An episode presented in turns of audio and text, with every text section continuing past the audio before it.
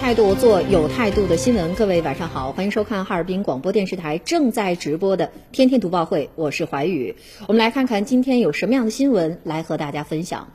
那在五月四号的晚上呢，有两名网友啊，在微博当中就发布了一段视频，在视频当中呢，就说自己啊在货拉拉 APP 搬家，不到两公里的距离，居然呢花了五千四百元。那五月六号晚上呢，货拉拉也发布了声明，说司机窦某呢已经被平台封号，并且清退了，而且呢终身不可再加入平台。另外呢，免除用户此单的费用，并且赔偿精神损失费。那搬家两公里收取了五千四百元的搬加费，确实哈有点离谱的，超乎想象了。尤为恶劣的是呢，在事件曝光之后，平台的客服呢竟然回应说，这个搬运费用啊没有统一的标准，需要呢和搬运工协商议价。网友的爆料呢属于炒作行为，如果呢用户觉得不合适，可以拒绝支付。那货拉拉呢也再次表示说，这个客服言论呢并不代表平台。当然呢，这些乱象都暴露了涉事平台深层次的管理问题了。那如何避免类似的事件再次发生，应该是涉事平台必须严肃和考虑的事情了。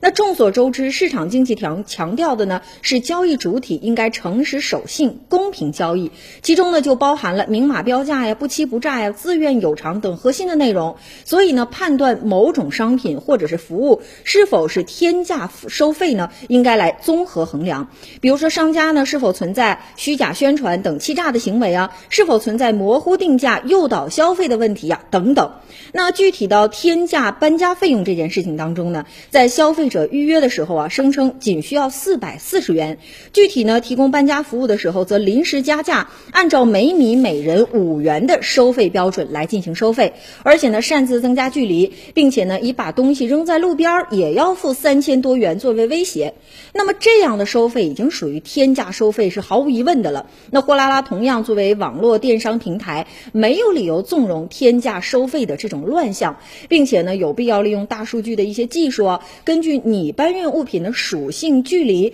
等等，一定呢要给出一个定价区间来供消费者参考。只有这样才是合理的，也是最好的。